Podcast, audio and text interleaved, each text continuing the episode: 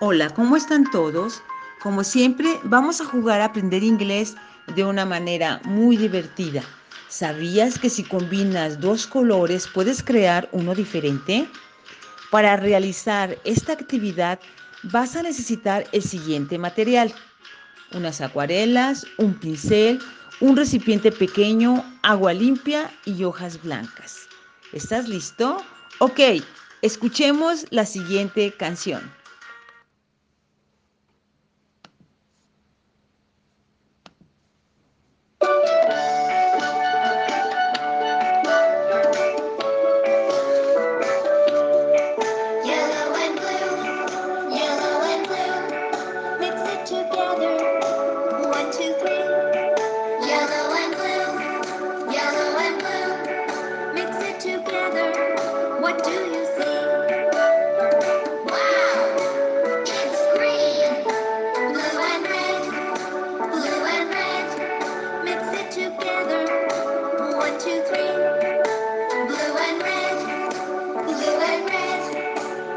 Together.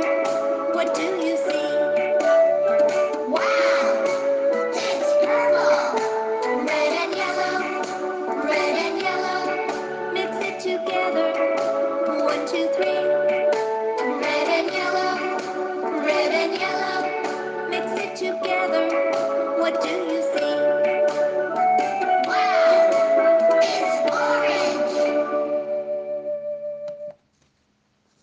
Muy bien, te recomiendo escuchar la canción las veces que sea necesario hasta que logres crear nuevos colores.